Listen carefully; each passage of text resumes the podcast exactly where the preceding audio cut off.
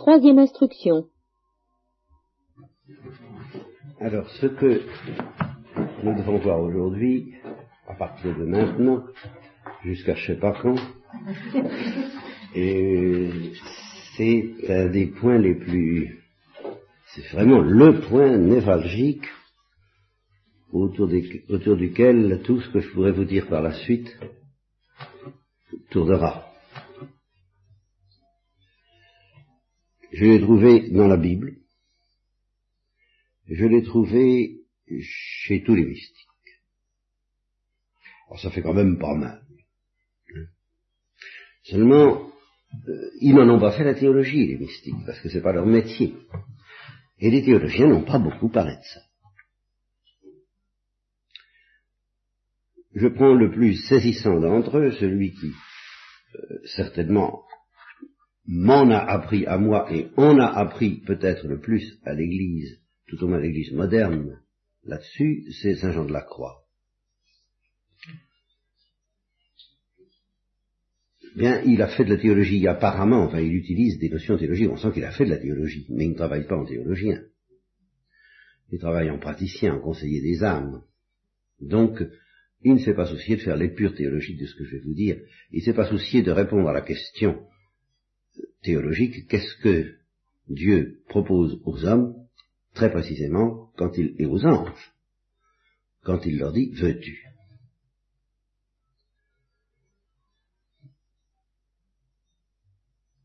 Euh, Avant Saint Jean de la Croix, les pères de l'Église, je les connais très mal, mais enfin je vous citerai tout de même une parole ou deux de Saint Augustin,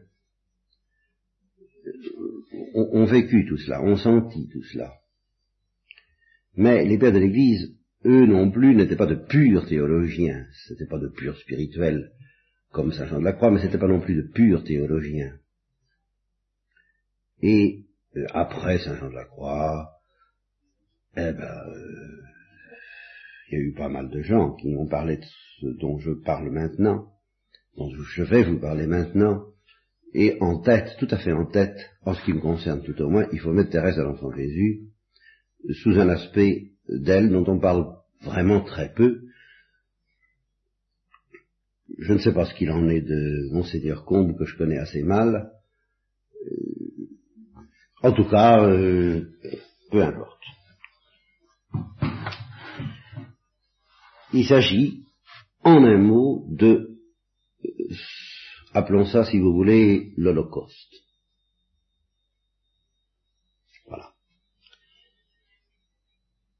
Et pourquoi est-ce que c'est très difficile d'en parler théologiquement?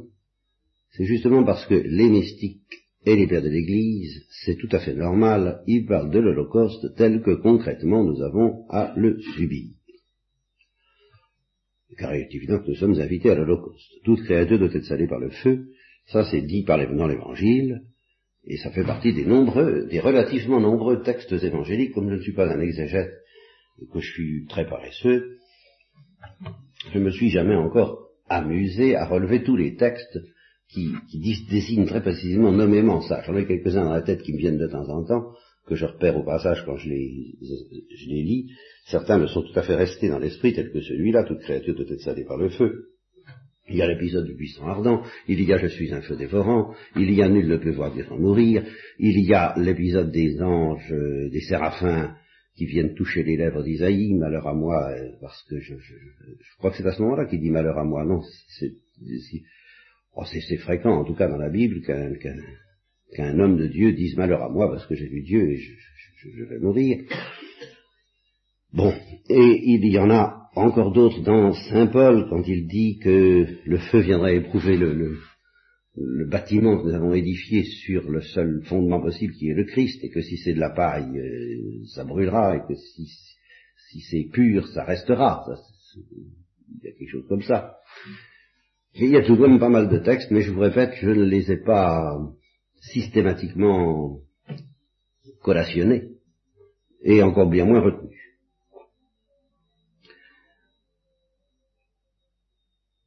Mais alors, dans la Bible aussi, on parle de ces choses-là concrètement, et alors encore bien plus les mystiques. Or, quand on parle de l'Holocauste, donc, oui, c'est ça, la Bible dit, bon, euh, elle laisse entendre que nous avons tous à subir quelque chose de, de, de un truc de ce genre-là, quoi, enfin. Et j'ai été frappé récemment, je ne sais plus, de ça, tout ça, quelqu'un qui a lu le combat de Jacob, je crois, a contesté assez vigoureusement, paraît-il, ce livre en disant, mais enfin, d'après le Père Olinier, il n'y a pas de liberté. C'est très curieux, je ne m'attendais pas à cette critique-là. Mais, en y réfléchissant, nous avons dit pourquoi. C'est que, pour moi, la liberté, comme pour les orthodoxes, consiste à choisir entre deux abîmes. Mais il n'est pas question, premièrement, de se passer, d'esquiver aucun des deux abîmes, et deuxièmement, de construire ce que chacun des deux abîmes va nous faire faire. Vous, comprenez?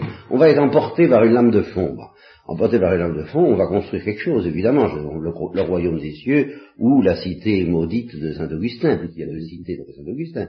Alors, il est évident qu'on va faire quelque chose, mais ce qu'on fera à l'intérieur de ces deux courants, alors en effet, on n'est pas libre de le décider. Ça, c'est exact. C'est très, très frappant de la mentalité moderne, dans laquelle nous devons construire le royaume des cieux et librement à chaque instant. Mais pas du tout. Une fois que vous avez dit oui au plan de Dieu, vous n'avez évidemment plus qu'à vous soumettre au plan de Dieu. Ça c'est sûr. D'ailleurs, vous n'avez même plus envie de faire autre chose. Vous avez dit oui à quelque chose de plus fantastique, bien plus fantastique que de, que d'obéir. Vous avez dit oui au feu dévorant. Alors il n'y a pas de doute, on n'est pas libre de, d'empêcher le feu d'être le feu. Et là, eh bien, justement, il y a un choix à faire, et peut-être que les théologiens ne nous ont pas suffisamment marqué ce point qui est de, constant dans la révélation chrétienne. Euh, nous avons le choix d'ouvrir le robinet qui va nous envahir, mais c'est tout, c'est énorme, c'est fantastique. Mais euh, il n'est pas question de rester intact.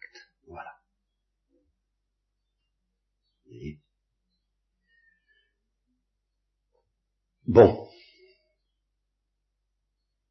Alors, les mystiques, donc très conscients de ces choses, et Saint Jean de la Croix en tête, quand il parle de Dieu qui nous investit, n'est-ce pas?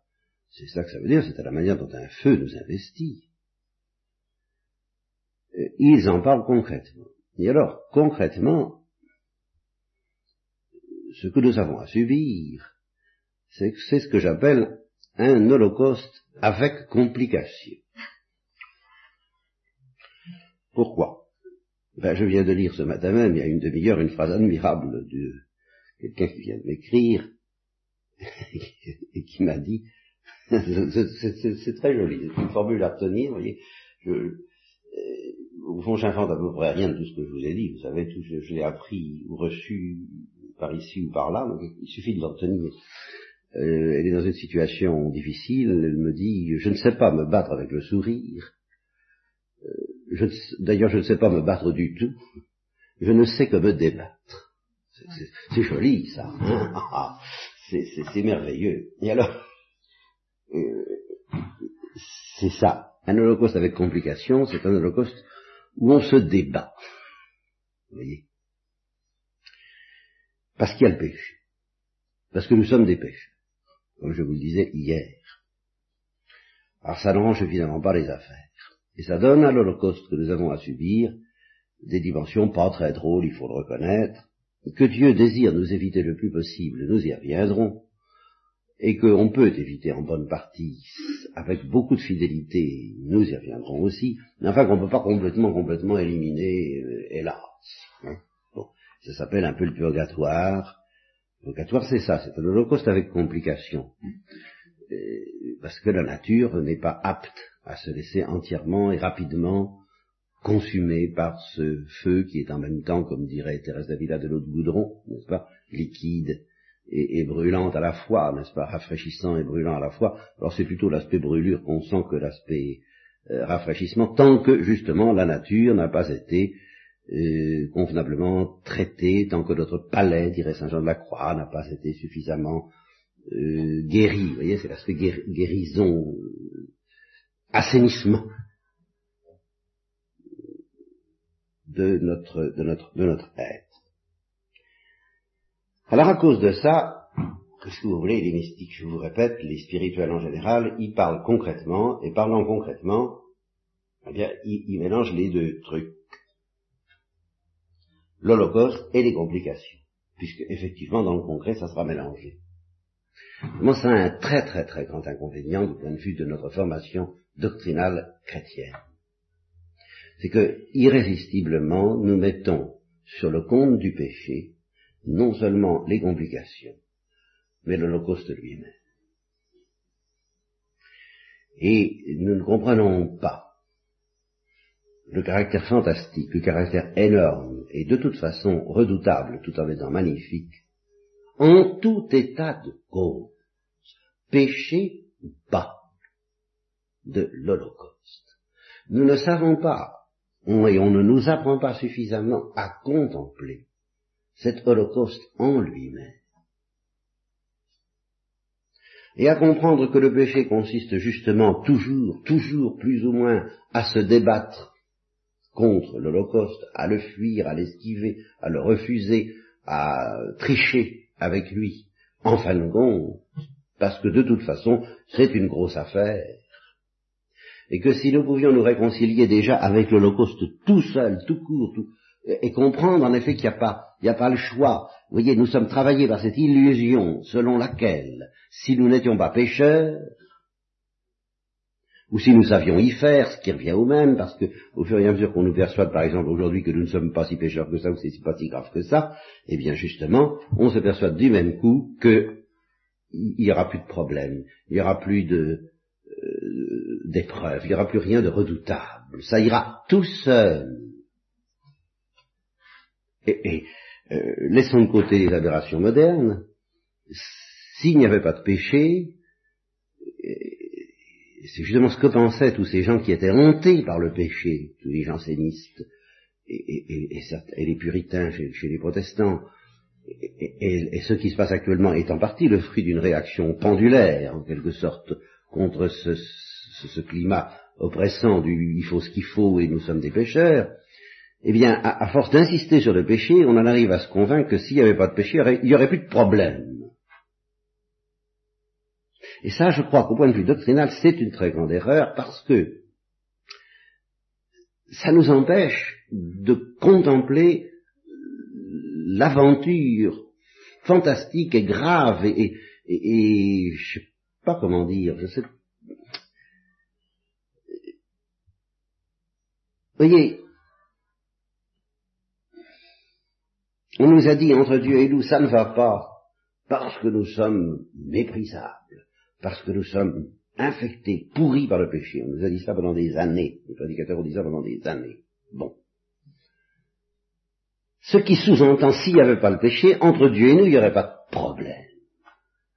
Il n'y aurait pas de difficulté. Ça irait tout seul comme sur un plan incliné. Ça roulerait comme sur des roulettes, comme dans un fauteuil.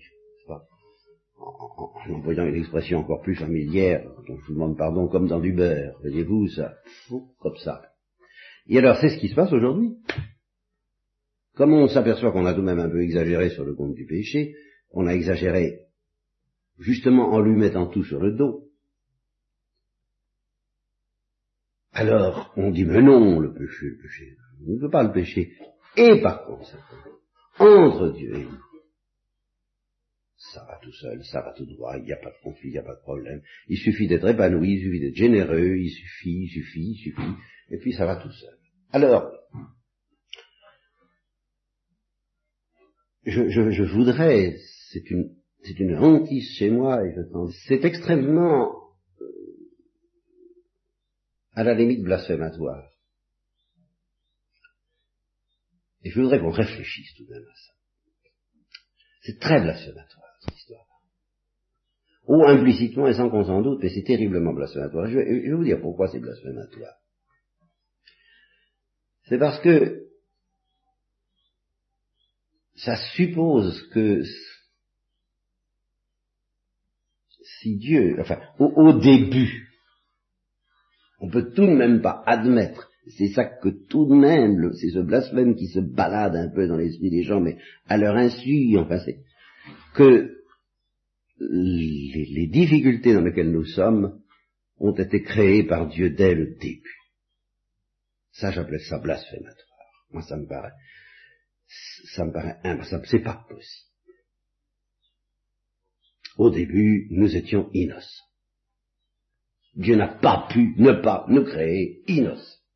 Donc, voyez, ce monde de l'innocence que j'évoquais hier, en vous disant, nous sommes à des années-lumière de ce monde-là, mais il n'est pas possible que Dieu soit responsable du fait que nous ne soyons pas innocents. Enfin, c'est impensable, il a bien fallu qu'il se passe quelque chose, il a bien fallu que le péché intervienne un jour et qu'il intervienne dans un monde qui était innocent. Et penser autrement, c'est un blasphème, enfin. Alors si on réfléchit à ça sérieusement, si on se dit non, nous, nous, nous étions innocents. Premier point. Deuxièmement, nous ne le sommes plus. Deuxième point. Alors, pour qui n'a pas une tête de linotte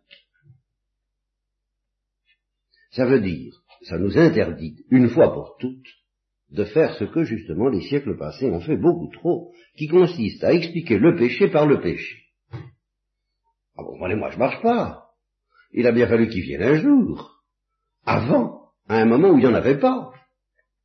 Donc il faut qu'il s'explique par autre chose. Donc il faut qu'il y ait une autre difficulté dans la vie que le fait d'être un pécheur. Je ne sais pas si vous comprenez clairement. Il faut qu'il y ait un autre problème.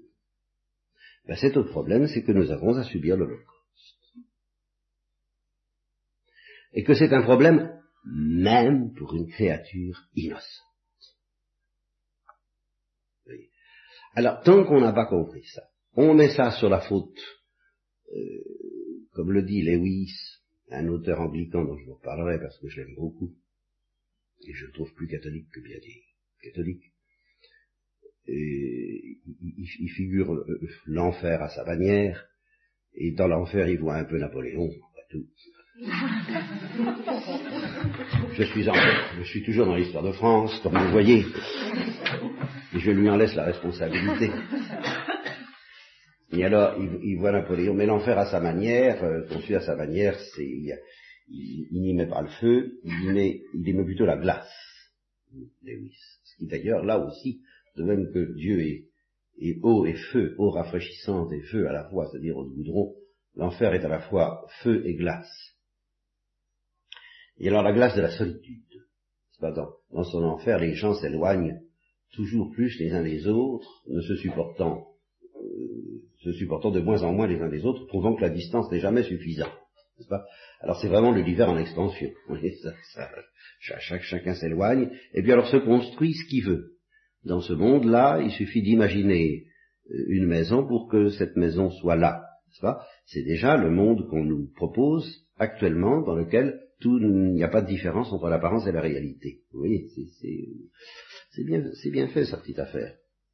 Alors, on voit, on voit quelqu'un réussi à voir Napoléon, tout seul, bien entendu, et se promenant dans une maison fabriquée par lui, par sa simple décision, de style empire, de préférence, et, se promenant de long en large en disant c'est la faute aux Anglais, c'est la faute aux Russes, c'est la faute à Soult, c'est la faute à, c'est toujours la faute à. Vous voyez, hein, ça c'est un petit peu... Bon, alors c'est la faute à.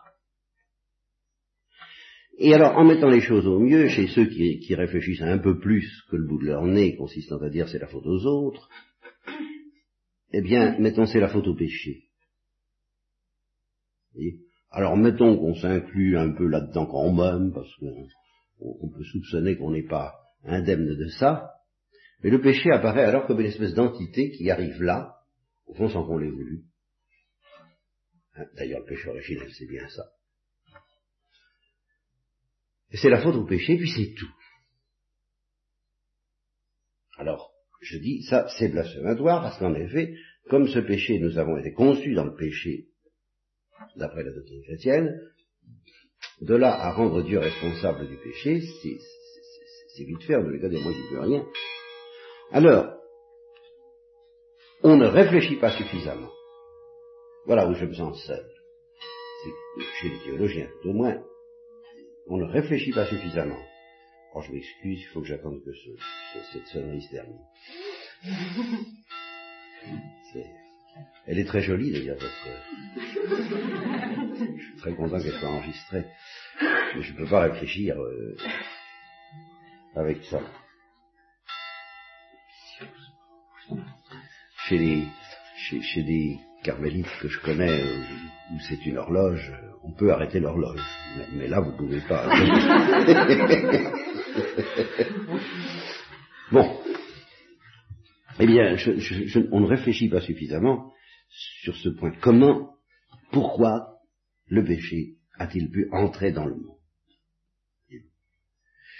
Justement, on, premièrement, on ne contemple pas suffisamment ce que c'est que l'innocence, avec la nostalgie extraordinaire que ça devrait nous donner, et que j'ai essayé d'évoquer un peu pour vous hier soir.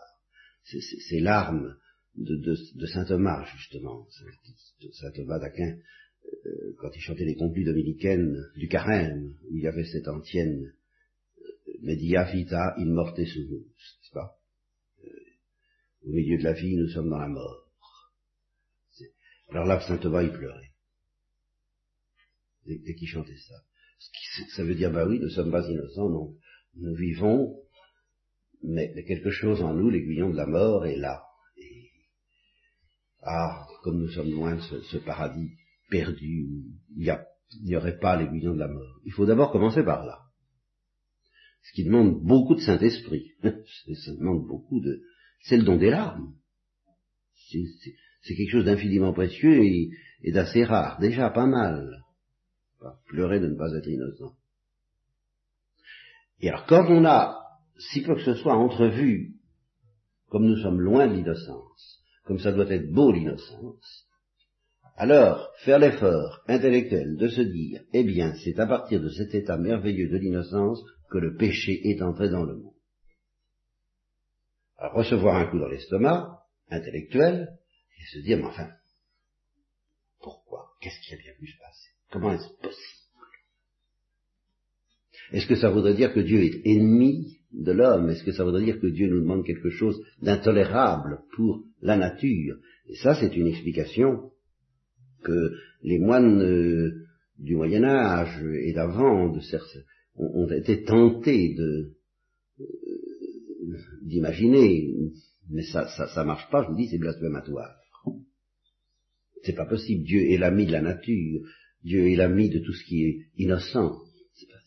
Dieu ne peut pas crucifier l'innocence pour le plaisir de crucifier l'innocence. Il ne peut pas demander quelque chose d'insoutenable alors alors ben, il faut réfléchir sur le mystère de l'Holocauste. Et je voudrais vous passionner pour cette réflexion-là, de façon à ce qu'à chaque fois que vous êtes tenté d'expliquer les difficultés par le péché, par vos péchés, par le péché des autres aussi, vous vous disiez non, je n'ai pas le droit, il faut, faut, faut, être plus sérieux que ça, faut être plus profond. Il y a quelque chose de plus sérieux qui, qui, qui nous pose à nous finalement le même problème que le problème posé à nos premiers parents et aux anges innocents. Et je vous dirai vers la fin de la retraite, parce que je ne peux pas d'un coup vous dire que finalement ce problème tel qu'il nous est posé est moins difficile, moins grave, moins lourd, moins redoutable que celui qui a été posé aux créatures innocentes qui étaient les anges et nos premiers parents. Alors, en fin de compte. Donc, en fin de compte, voilà le paradoxe que j'expliquerai plus tard, je ne peux pas le justifier ce matin. Notre situation de pécheur nous facilite la solution du problème. Nous avons plus de chance. Enfin, ça se calcule pas en chance. Enfin, c'est plus facile. Nous risquons moins de commettre le péché irrémédiable des anges, et le péché relativement irréversible de nos premiers parents, du fait même que nous sommes pécheurs, que si nous étions innocents. Mais nous avons à résoudre, en fin de compte, le même problème que si nous n'étions pas pécheurs, par conséquent, et dans des conditions, je vous le répète, plutôt favorables. Alors ce problème-là, il faut essayer de le regarder en face. En quoi consiste-t-il? De quoi s'agit-il? Et pourquoi est-ce que Dieu ne peut pas nous en dispenser? Là, alors, vous savez, j'ai, j'ai pâli sur cette question pendant de nombreuses années, un petit peu peut-être, sans vouloir faire de comparaison prétentieuse, comme saint Augustin sur le mystère de la Sainte Trinité. Ce mystère du mal et de l'épreuve m'a certainement beaucoup plus tourmenté que le mystère de la Sainte Trinité, qui m'a jamais trop tourmenté. J'y crois tout à fait, autrefois j'y croyais pas, enfin ça ne me gêne pas d'y croire. Et alors, nous en parlerons, mais il y a, un aspect de, de la réponse que Dieu peut nous faire sur la terre, en attendant celle qu'il nous donnera au ciel, que j'ai découvert très récemment, qui m'est apparu très récemment, et je voudrais vous le dire tout de suite, parce que je risquerais de l'oublier ensuite. Elle est, c'est quelque chose de très difficile à comprendre, il faut, il faut demander au Saint-Esprit, c'est toujours l'intelligence principale, c'est pas l'intelligence secondaire, de vous, de vous faire sentir ça. Vous voyez, on ne peut pas nier que, objectivement, quelqu'un qui choisit Dieu alors qu'il pourrait ne pas le choisir, quelqu'un qui le choisit dans la souffrance, et justement dans cette misère originale qui s'appelle être un pécheur, objectivement, c'est beau. Ça a une beauté objective, c'est réellement beau nous, le sentons bien. Voyez? Alors, ici, attention, multiplié par trois. Cette beauté-là, il est évident qu'elle existe en Dieu. C'est pas plus beau que Dieu. Voilà, vous comprenez? C'est pas plus beau que Dieu. Dieu est infiniment plus beau que tout, y compris que ça. Ça, ça c'est sûr. Eh bien, je me suis rendu compte que depuis des années je commettais à mon insu un sophisme, qui consistait à dire ceci. Puisque Dieu est infiniment plus beau que tout, en se donnant à nous, ben, il nous donne toute la beauté que, paraît-il, il, nous donne en nous demandant de le choisir dans, l'épreuve et dans la souffrance. Bah, ouais. Enfin, puisque lui est au-dessus de tout ça, il n'avait qu'à se donner tout de suite comme ça, dans la vision face à face, immédiatement. Pourquoi il nous a pas créés dans la vision face à face immédiatement? Et on aurait eu toute la beauté de la croix, toute la beauté euh, que, que, soi-disant nous, nous, obtenons en, le choisissant contre vents et marées, quoi. Vous voyez? Ça aurait été aussi bien, euh, beaucoup moins risqué, n'est-ce pas Et naturellement beaucoup moins douloureux. Or là, c'est un sophisme. Et je m'en suis aperçu assez récemment. Parce qu'il y a une chose que je ne comprenais pas. C'est que Dieu, lui, bien sûr, est plus beau que tout ça. Mais une créature qui voit Dieu sans avoir passé par là, c'est moins beau. Objectivement. Et que Dieu a voulu nous donner cette beauté-là pour l'éternité. De l'avoir choisi contre vents et marées et il l'a donné en, particulier en privilège, en plénitude à son Fils incarné, cette beauté du visage euh, de la croix, du visage du crucifié ressuscité, eh bien cette beauté-là, le Christ ne pouvait pas l'avoir autrement en tant qu'homme. Ah, évidemment, du côté de l'objet divin, naturellement, du côté de l'objet divin, il y a tout ça, et au-delà, est amblius, bien sûr, mais qu'est-ce que vous voulez? C'est ça le mystère de la création, c'est qu'il ne suffit pas à Dieu d'être beau et de dire à la créature, je me donne à toi, il veut que la créature elle-même soit belle.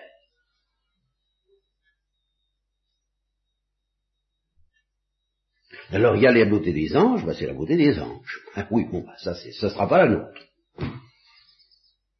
Et puis il y a la beauté des hommes. Et la beauté des hommes, la beauté des anges, c'est tout de même d'avoir choisi au milieu d'une épreuve qui reste dangereuse, eh bien, plutôt que de ne pas leur donner cette beauté-là, il en a accepté le risque.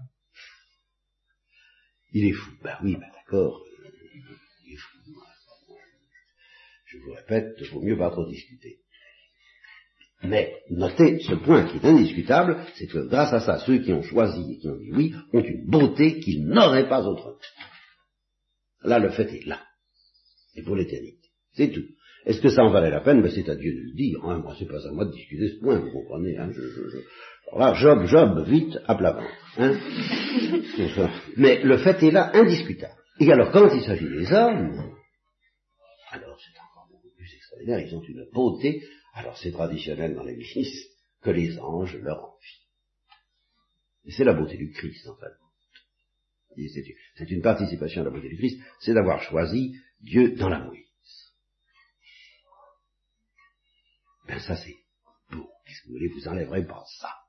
Évidemment, alors, alors je vous répète, Dieu, lui, sans, être dans la, misère, possède cette beauté-là, mais une créature qui verrait Dieu face à face ne la posséderait pas. Voilà. Et Dieu, ça lui suffit encore. Je vous répète, ça ne lui suffit pas de nous donner sa, propre beauté par mode d'objet, il veut nous donner d'y participer par mode d'être. Veut que ce soit vraiment la nôtre. Voilà. Alors, ça c'est pour vous euh, dire ce que je peux vous dire, et je ne peux pas en dire plus, parce qu'encore une fois, le reste c'est la sagesse divine. Euh, pourquoi en a-t-il accepté, a-t-il décidé que ça valait le coup de le faire? Ben ça, vous lui demanderez euh, quand vous le verrez. Les services compétents, c'est pas mon, moi, je, j'ai rien à dire à ça. Le fait est là, donc c'est que ça valait la peine. Alors là, j'argumente, j'argue du fait.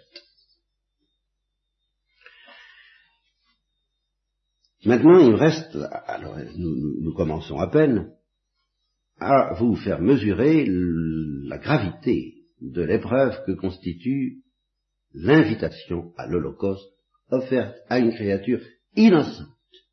J'insiste là-dessus. Une parabole, si vous permettez, pour, amorcer cette méditation décisive. Je, je, je vous le répète, c'est tout le reste de la retraite est suspendu à ça. C'est pas la peine d'essayer de comprendre le reste si si j'ai pas réussi à vous faire soupçonner ce que je vais vous dire là. Alors, la parabole. La parabole, eh bien, c'est le, le jardin des délices. C'est une, une île enchantée. Bien. Dans cette île enchantée, mais c'est une parabole, c'est-à-dire que c'est pas Dieu qui s'agit pour le moment. Euh, vous êtes invité, recevez un Bristol, comme, certains milliardaires qui vous invitent à passer quelques les vacances dans, dans leur île, bien aménagée pour, tous les plaisirs possibles. Eh bien, euh, imaginez quelque chose de ce genre, en mettant simplement aux plaisirs qui vous sont offerts toute la qualité qui souvent manque assez cruellement, euh, en fait, dans ces paradis de milliardaires. Alors, un paradis authentique, c'est-à-dire de la vraie beauté. Des, arbres, des fleurs, des fruits, une musique, une architecture, une société de gens fins, délicats, spirituels, vraiment intelligents. Bon.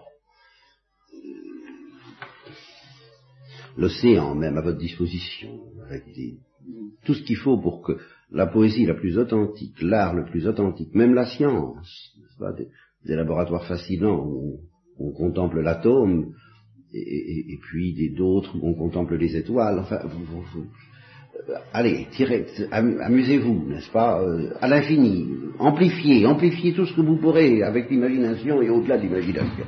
Voilà, vous voilà dans cette île, et vous êtes vraiment très heureux, et alors qu'est-ce qui se passe? Eh bien, on vous dit, ou plutôt, vous, je suppose, vous n'avez jamais, vous n'avez jamais vu un truc pareil, quoi. Vous n'avez pas, vous êtes pas, c'est extraordinaire. Alors, on vous dit, bien oui, c'est, c'est tel, tel, tel, tel, tel musicien, tel sculpteur, tel architecte. Mettons tel architecte. L'architecture, c'est ce qui est le plus près du démiurge. Hein. Donc, euh, mettons tel architecte. C'était l'architecte qui a conçu tout cela, qui a créé tout cela, qui a inventé tout cela. Mais où est-il? Ah ben, euh, quelque part. On ne le voit pas. Voilà, le fond de ma parabole. On ne le voit pas, mais on est invité à le contempler à travers ses œuvres, car ce sont ses œuvres, tout ça. Oh Qu'est-ce qu'il doit avoir dans la tête Quand vous contemplez la musique de Bach, ou les œuvres de Giotto, ou Frangélico, ou d'autres, ou de Léonard de Vinci, ou Rembrandt, vous pouvez vous dire, ou, les cathédrales du Moyen Âge, ou, l'art roman, vous pouvez vous dire qu'est-ce qu'ils avaient dans la tête, ces, gens-là. Flaubert, qui s'y connaissait pas mal, disait si j'avais Michel-Ange derrière mon dos, j'aurais peur. Mais à travers ses œuvres, il, il avait senti qu'il y avait dans, un abîme de génie, dans l'auteur. Mais Flaubert savait très bien qu'il n'avait pas l'auteur face à face et qu'il l'avait même pas derrière son dos. Ici, il l'avait derrière mon dos. Alors vous vous promenez dans cette île et vous ne pouvez pas, vous, vous ne voyez pas l'auteur. Simplement, on vous dit, vous pouvez, c'est tellement riche, c'est tellement génial ce qu'il a inventé, ce qu'il a créé, ce qu'il vous a offert, que vous pouvez passer des siècles et des siècles à scruter davantage, à connaître mieux le génie de cet homme à travers ses œuvres.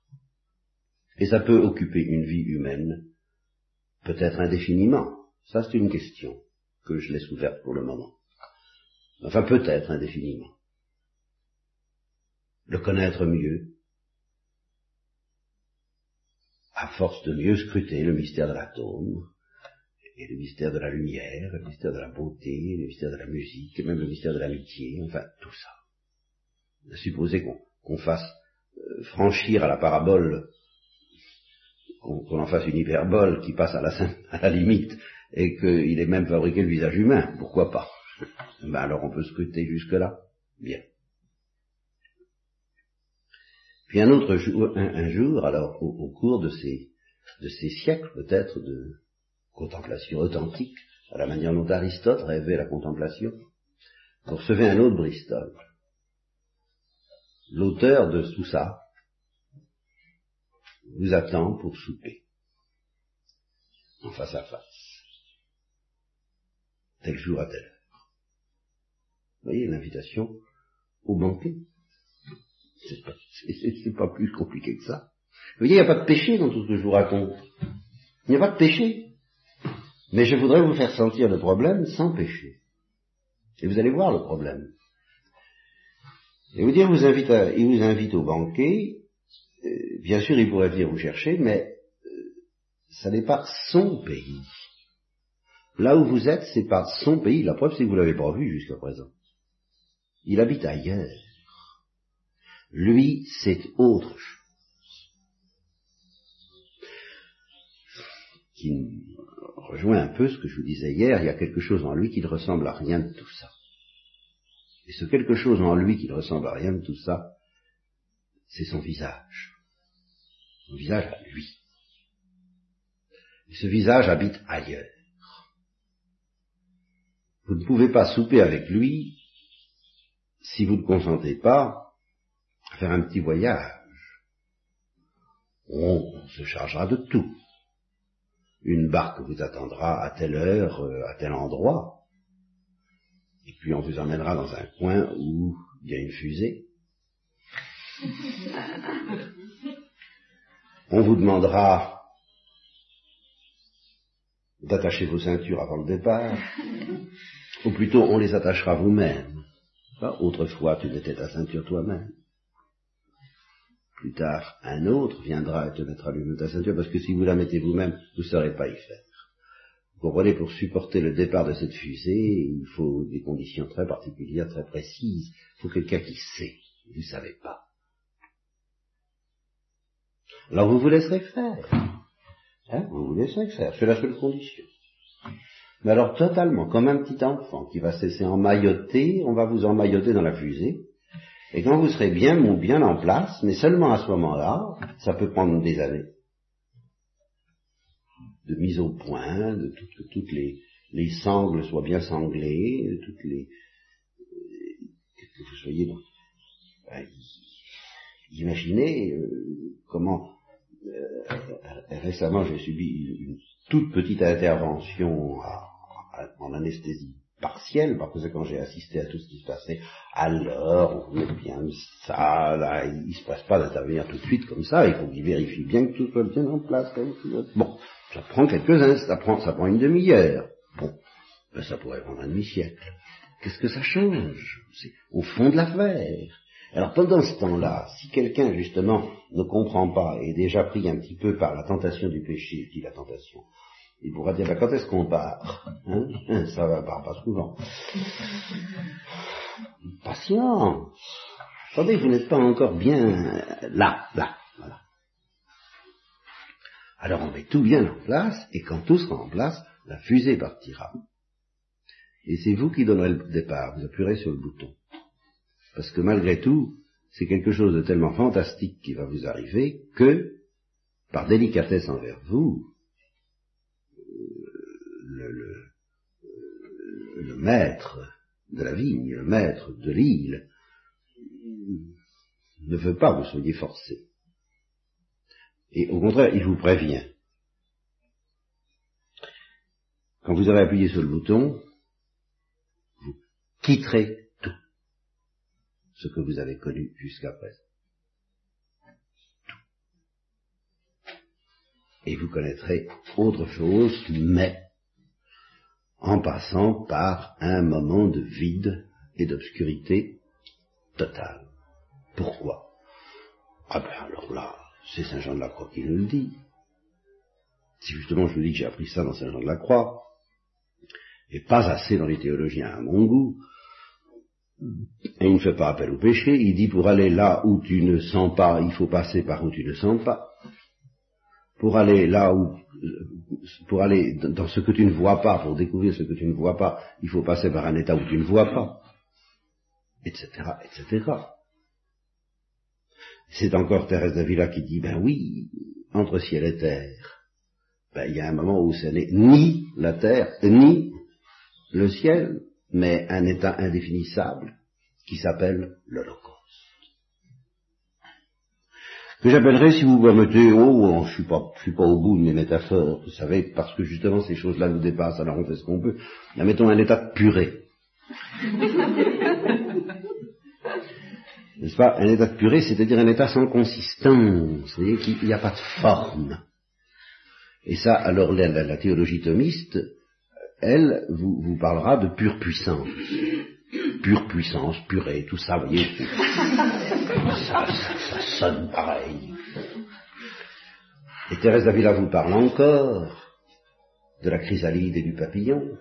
Ben, il y a un moment où on n'est plus ni chrysalide ni papillon, c'est ce que j'appelle le transit, ou la part, le passage, le voyage. Et voilà la justification de l'obscurité de la Vous comprenez C'est pas à cause du péché. Et c'est pas pour le plaisir de nous embêter. C'est parce que pour passer de l'île au ciel, à l'éternité, à, ce visage que nous ne connaissons pas, ce que l'œil de l'homme n'a pas vu, ce que son oreille n'a pas entendu, ce qui n'est pas monté dans son cœur, c'est pas à cause du péché. C'est parce qu'il y a un visage de Dieu qui ne ressemble à rien eh bien il faut qu'il y ait un moment de néant apparent, de mort apparente, de liquidation apparente, tout ça apparent. Bien sûr, c'est pas une disparition réelle, enfin ça fait cette impression-là.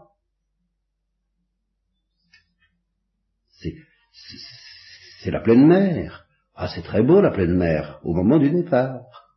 Hein? Mais tous les voyageurs solitaires vous le diront, hein, au bout de quinze jours, ça commence à faire drôle. Hein. C'est vraiment plus rien, rien, rien, rien. C'est nécessaire. Si on veut aller là-bas, la terre promise, quitte ton pays. Vous voyez, c'est tout de même la Bible. Je, ne fricote pas ma petite histoire, ma petite idée, j'écoute. Une chose te manque encore. Quitte tout et suis-moi. Mais ça, c'est pas seulement Jésus-Christ. Jésus-Christ nous le dit dans des conditions spéciales sur lesquelles nous reviendrons. Mais dès le départ, c'est ça que tu as dit aux anges et à nos premiers parents, nous y reviendrons alors sur le péché des premiers parents bientôt, ce soir peut-être, enfin c'est substantiellement au fond, c'est ça, enfin, c'est toujours ça. C'est à la fois la loi du détachement et la loi de l'Holocauste, c'est-à-dire que quelque chose de tellement formidable, de tellement puissant va s'abattre sur nous, qu'il faut absolument se, laisser réduire dans un état de souplesse absolue et d'abandon absolu pour pouvoir, disons, supporter le choc. Et ça, c'est pas à cause du péché, c'est à cause de Dieu. C'est parce qu'il y a un visage de Dieu qui ne ressemble à rien. Voilà, alors vous commencez à entrevoir ce que j'appelle l'Holocauste. C'est la, glorification. C'est l'arrivée sur nous d'un feu qui va tellement transformer nos conditions d'existence que le, moment, le premier effet que ça produit, c'est qu'il n'y a plus de conditions d'existence du tout. C'est une sorte d'anéantissement de toutes nos conditions d'existence parce que nous ne connaissons pas encore, euh, nous avons appris à, marcher, nous avons peut-être appris, ça c'est la, la, chenille, nous avons peut-être appris à courir, mettons que ce soit la chrysalide, mais nous n'avons pas encore appris à voler. Et si nous continuons à courir au moment où Dieu veut nous donner des ailes, jamais il pourra arriver, on peut tiens-toi tranquille que je te mette des ailes. Alors arrête. Tu veux pas s'arrêter? Je t'immobilise. C'est une mort. Vous comprenez? C'est une mort. Et pendant ce temps-là, les ailes nous poussent. Et quand c'est fini, il dit, va, et alors on comprend pas très bien ce qui arrive.